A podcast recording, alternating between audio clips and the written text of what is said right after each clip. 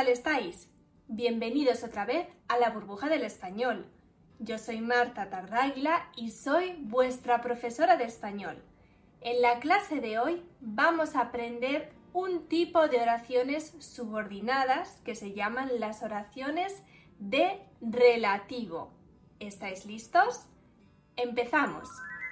Bueno chicos, os quería decir hoy que estoy súper contenta porque tengo una camiseta muy bonita de la burbuja del español. ¿Habéis visto?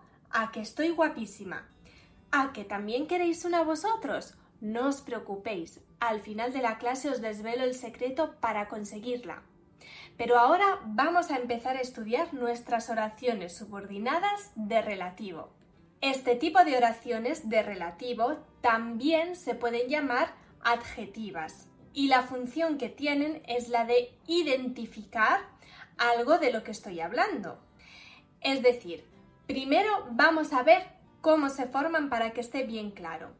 Estamos hablando de una oración subordinada, por eso necesitamos una oración principal, un nexo que es un relativo, y después tenemos una oración subordinada de relativo. Con esta oración subordinada de relativo, lo que hago es identificar o describir el antecedente. ¿Qué es el antecedente? El antecedente es eso de lo que yo estoy hablando en la oración principal. Yo digo una oración principal hablo sobre una cosa o una persona y con la oración de relativo yo describo o identifico eso que he dicho antes, el antecedente. Vamos a poner algunos ejemplos.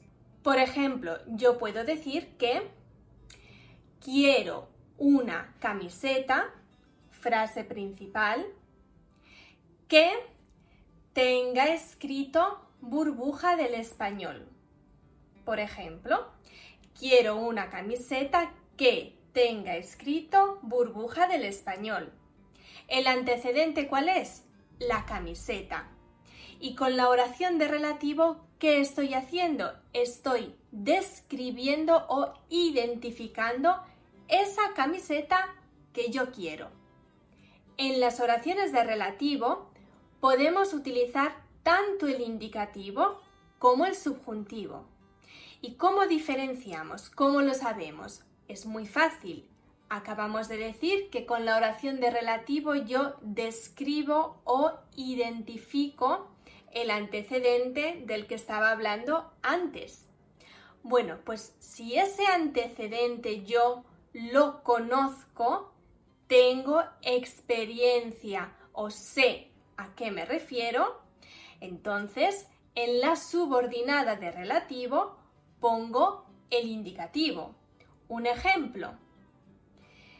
Quiero comprar la camiseta que lleva Marta en el vídeo de la burbuja.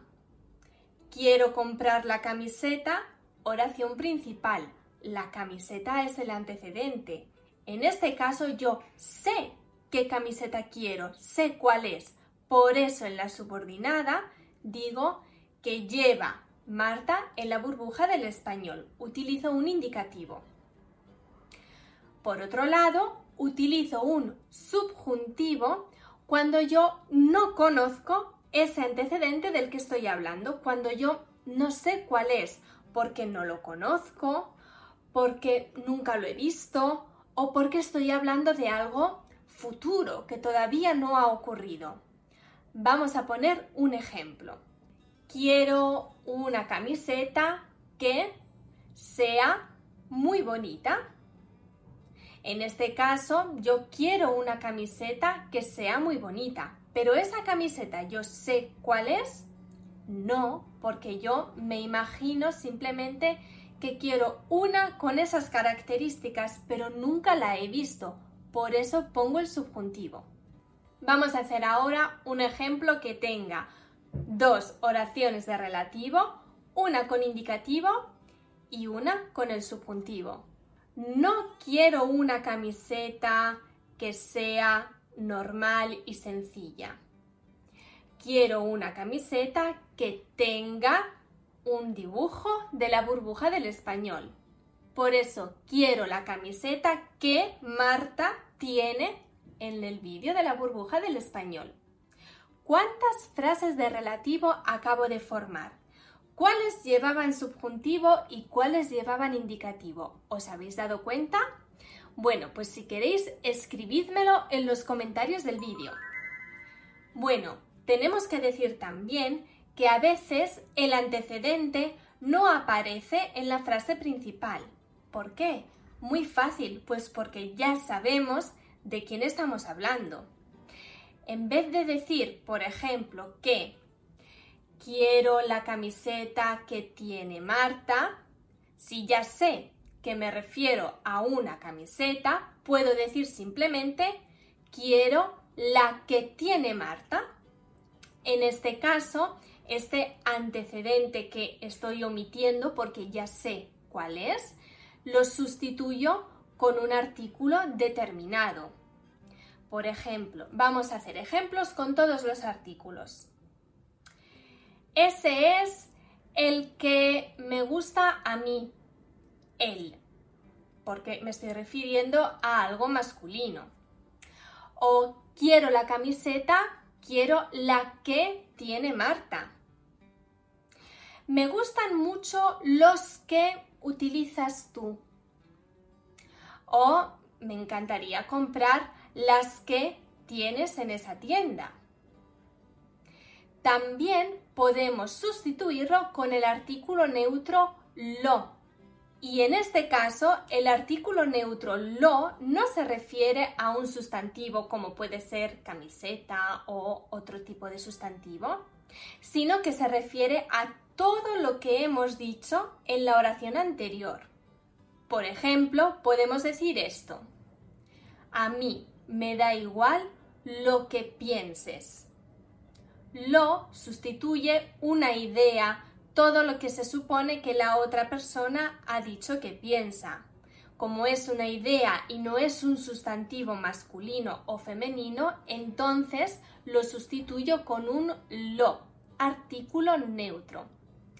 Por cierto, estoy pensando que si te apetece repasar un poquito los artículos determinados y sobre todo si te apetece repasar cómo se utiliza el artículo determinado lo neutro, aquí te dejo en la descripción el link para que vayas a ver el vídeo. Otra manera de introducir una frase de relativo es utilizar una preposición, un artículo determinado y un qué. Hasta ahora hemos puesto ejemplos que unían una oración principal a una subordinada con un simple que. Claro, porque es la forma más común que tenemos de introducir una oración de relativo, con un que. Pero no es la única forma, no es el único nexo. Podemos utilizar una preposición con un artículo determinado y después el que. ¿Qué preposición tengo que poner? Eso depende. Ya conocemos las preposiciones y conocemos también cómo se utilizan. Además, también sabemos que hay algunos verbos que necesitan detrás una determinada preposición. Pues en esos casos utilizaré esta fórmula. Preposición artículo que. Por ejemplo, ya sabemos que el verbo ir cuando expresa un movimiento lleva siempre la preposición a, ¿verdad? Pues si quiero formar una oración de relativo con el verbo ir, puedo decir esto.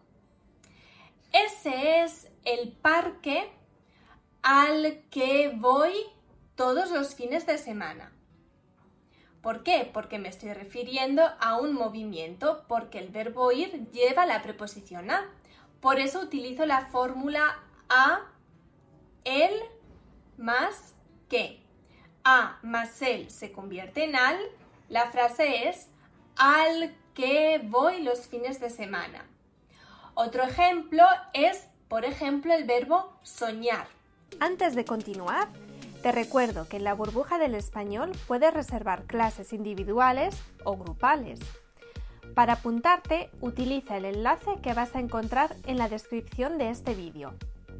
Bueno, sigamos con el tema de hoy. El verbo soñar sabemos que se utiliza siempre con la preposición con.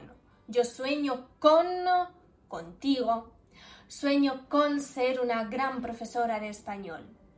Pues en este caso, si quiero formar una oración de relativo con el verbo soñar, utilizaré también la fórmula preposición artículo que.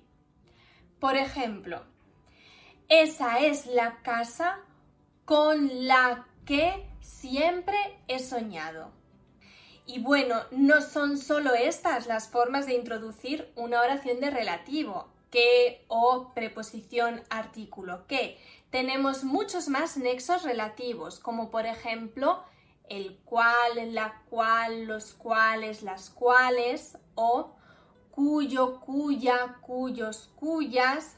También podemos decir quién, quiénes para referirme a la persona, dónde, cómo, un montón de relativos que si quieres repasar un poquito, aquí te dejo también en la descripción el link para que vayas a estudiarlos o a repasarlos. Bueno, vamos a resumir qué hemos aprendido hoy. Hemos aprendido qué es una oración de relativo y para qué se utiliza. Recordamos, para identificar o describir el antecedente del que estoy hablando en la oración principal. Hemos aprendido que una oración de relativo puede llevar indicativo si me refiero a un antecedente que yo conozco o puede llevar subjuntivo si me refiero a un antecedente que yo no conozco. Y también hemos aprendido que hay varias maneras de introducir una oración de relativo, con un que, con la fórmula preposición artículo determinado que y con otros nexos de relativo que recordad, si queréis repasar, podéis ir a ver el vídeo que os dejo en la descripción. Esto es todo por hoy. Espero que os haya gustado esta clase de la burbuja del español. Y, ah, es verdad, se me olvidaba, os tenía que desvelar el secreto. ¿Dónde he conseguido esta camiseta tan bonita de la burbuja del español?